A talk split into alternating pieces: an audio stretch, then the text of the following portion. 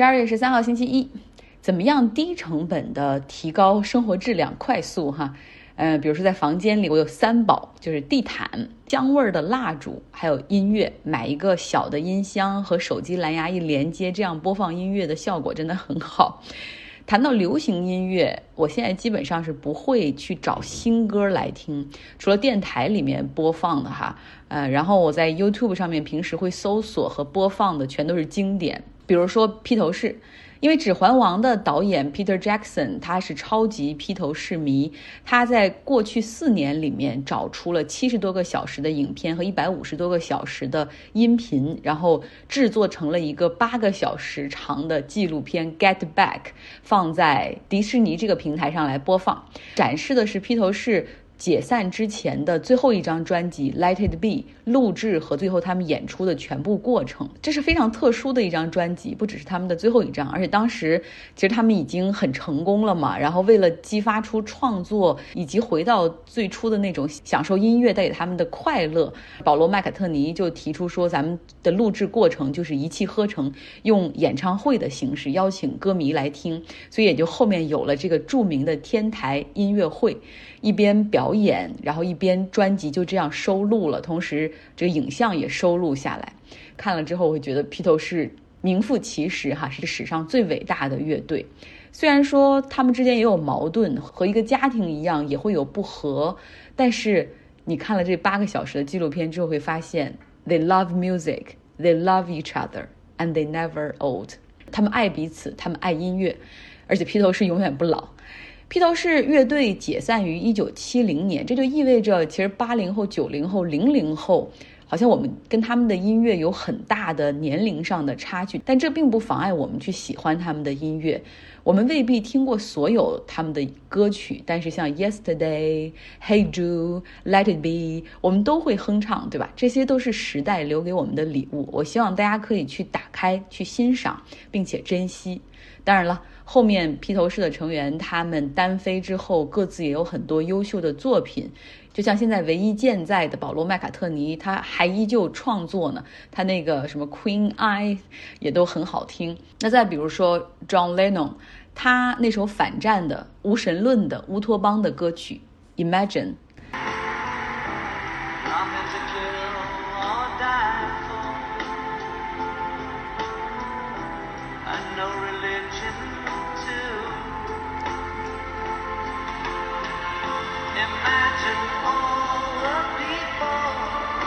其实大家真的好好的可以去品味一下歌词哈，里面唱到，You may say I'm a dreamer，你可能会说我是一个追梦的人或者是一个做梦的人，但是我不是这个人群中唯一的一个。我希望你们也可以加入我们，这样这个世界可能会变得更好。在二零一二年伦敦奥运会上有一个表演，哈，就是有现场的孩子们通过一些技术的手段和已经去世的列侬隔空对唱。我把这个视频发到了微信公众号上。嗯，最后那个舞台的中央拼出了 John Lennon 的脸。然后你会觉得真的很感动哈，我其实我经常迷眼睛，可能我眼睛比较大，然后睫毛又总是掉，然后每次呢弄出来就很麻烦，所以最简单的办法就是要流眼泪，然后把那个东西就冲出来。然后现在就是最近一段时间，Imagine 这首歌总是让我瞬间就会变得非常 emotional，非常感动。我觉得我可能跟列侬一样，我也是一个 dreamer，我是理想主义，我也愿意为他付出努力。Join me，加入我们吧。OK，啊，我们来说新闻哈，不是什么好的新闻。上周五的晚上，美国中西部大平原六个州遭遇了龙卷风的袭击，大家肯定在新闻上看到了很多。其中受灾最严重的州是在肯塔基州，死亡人数超过八十人，其实肯定会超过一百人，甚至更多哈。伊利诺伊州有超过十人丧生。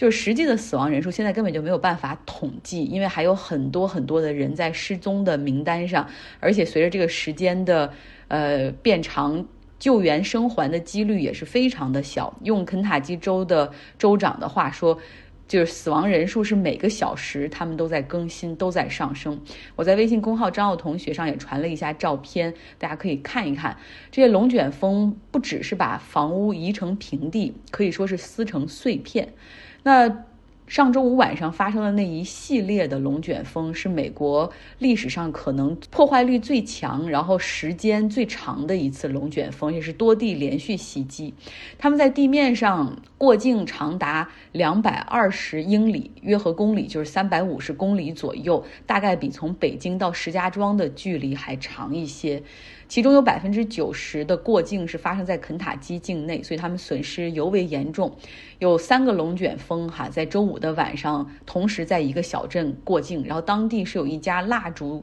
工厂正在加班加点，一百一十个人在这个工厂里进行加班。那这个工厂是被彻底的摧毁，现在目前是有四十多个人被从废墟中救出来，但是还有六十多个人处于失踪的状态。附近的龙卷风扫过的城镇。撕成碎片，房屋、汽车、家具、电器，你想到它是被吸上去、抛到空中再掉下来的感觉哈。幸存者说，一切发生的太快了，大风瞬间就把屋顶掀翻，撕断电线，整个房子就像纸牌屋一样碎掉了，巨大的响声，然后所有东西朝你砸过来。龙卷风发生之前，这六个州的有一些地方响起了警报哈，但是那个警报实际就是龙卷风已经率先在一些地方登陆之后、形成之后才响了警报，其实就嗯用处并不是很大。一般呢，响了龙卷风的警报之后，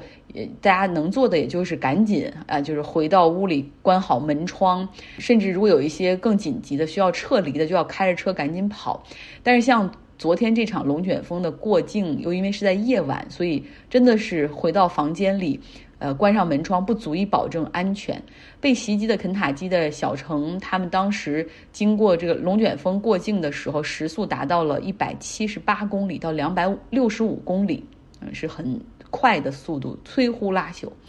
伊利诺伊州南部龙卷风袭击了亚马逊的一个仓库，至少造成六人死亡。然后现在也是整个仓库一大半被损毁，然后也有一些人在失踪。我们科普一下吧，到底龙卷风是怎么形成的？其实龙卷风在我们国家，呃，像江苏啊那边平原的地区也会有龙卷风，但是基本上全球龙卷风灾难最多，然后毁坏力最大的就是在美国这个平原地区，尤其是美国中西部广袤的大平原，它北到和加拿大接壤的五大湖地区，然后南到墨西哥湾，就是如果坐飞机横穿美国的话，你会看到哇一马平川。然后，另外还有一个条件就是冷暖空气对流，像从墨西哥湾那边比较暖哈，他们的这种暖湿气流会北上，沿着这个大平原北上，而从加拿大那边来的干燥呃寒冷的气流又会南下，所以中西部这个大平原就成为他们相会的或者是进行对抗的一个最佳的地点，会造成极大的气流的不稳定。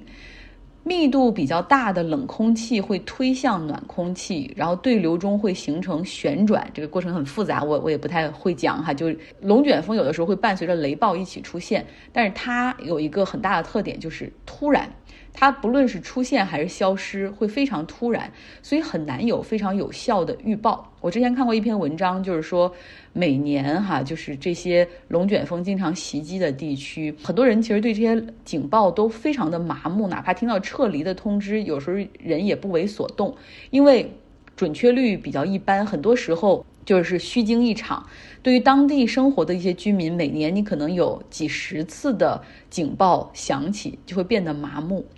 那这一次呢，多地产生系列龙卷风，属于极端天气，因为通常龙卷风是发生在春天。比较多，而且那个时候会形成比较大的龙卷风，也就是二到六月份。但是现在已经是十二月份了，这就说明今年的这个整个墨西哥湾的空气是海上的这个温度实际上是比较暖。同时，沿着这个墨西哥湾往上走，大平原的部分很多地方，你看它推进的已经推进到肯塔基那个地方才形成对流，就说明很多地方实际上是是比较暖的哈，让这个暖湿气流不断的去壮大，然后推向北方，而在北方南下。的这种冷气流就这样在空气中相撞，哈，造成了这个非常严重的龙卷风。接下来呢，我们要讲一个比较熟悉的事件——穿越地中海的那些难民们。但是我们今天要看一下海的另一端，利比亚。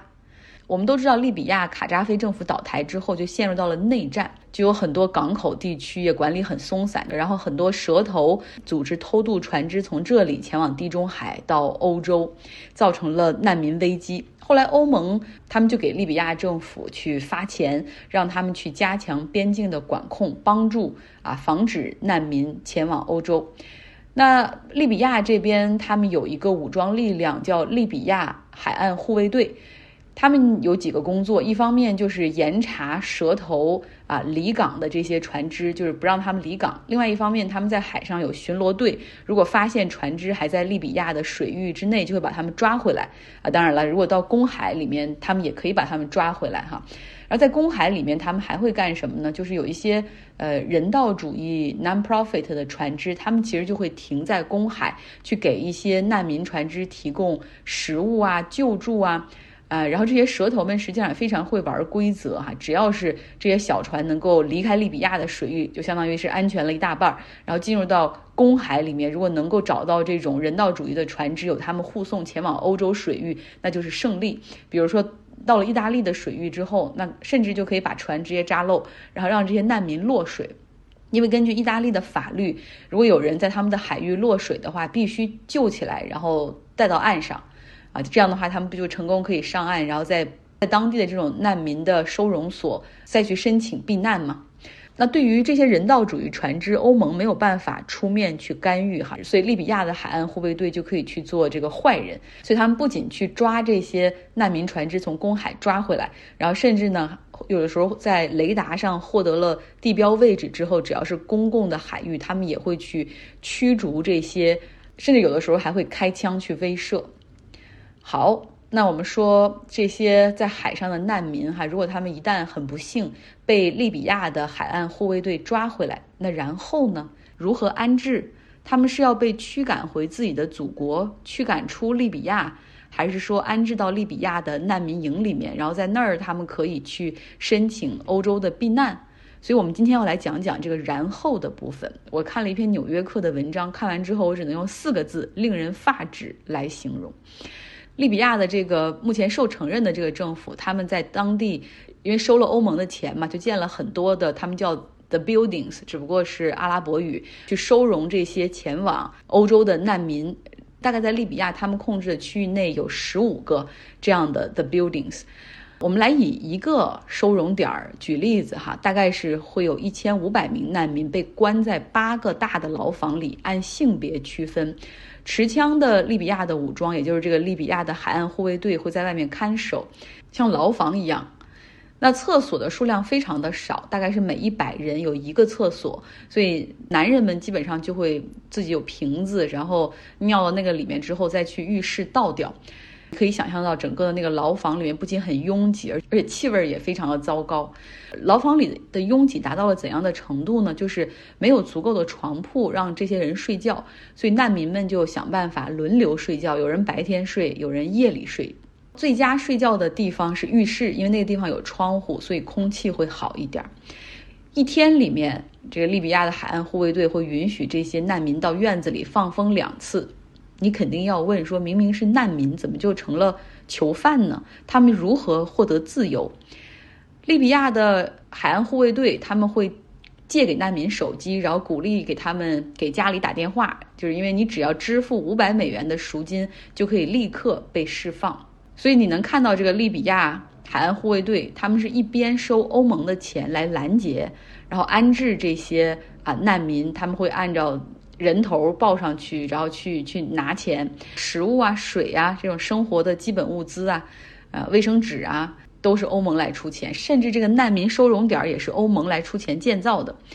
然后一方面，他又会把难民当成人质，去向他们的家人索要赎金。那想离开还有什么办法？你知道，大部分人是筹不出五百美元的。有人曾经通过发动监狱暴动逃跑，还有人就是等到斋月那个时候，就是利比亚海岸护卫队他们可能会给一些人特赦。还有很多人，包括妇女和儿童，是长期被困在这里，成为囚徒，没有钱交赎金。那么海岸护卫队就会挑一些年轻的，然后男性、女性就这样卖掉，就成了 human trafficking。根据现在的利比亚的法律，就是任何无证移民，不论你是难民也好，甚至你是那种受拐卖的那种受害者也好，只要你没有合法的签证，一律视为非法，不经过任何司法程序，就可以把这些人关押到这个利比亚境内的十五个这种难民中心。记者通过调查，甚至动用无人机拍摄了很多资料，然后就。拿着这个去跟欧盟对峙啊，然后欧盟就表示说，哦，这些难民关押中心真的很残忍，我们会和利比亚政府进行交涉等等。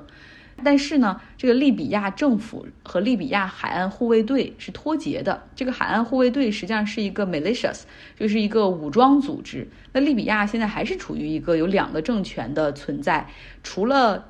部分他们自己拥有的兵力之外，其实大部分这两个地方打仗都是靠谁能拉拢更多的第三方 militias 来加入。所以说，利比亚政府对于这个利比亚海岸护卫队是一点制约力都没有的，实际上是这样的一个情况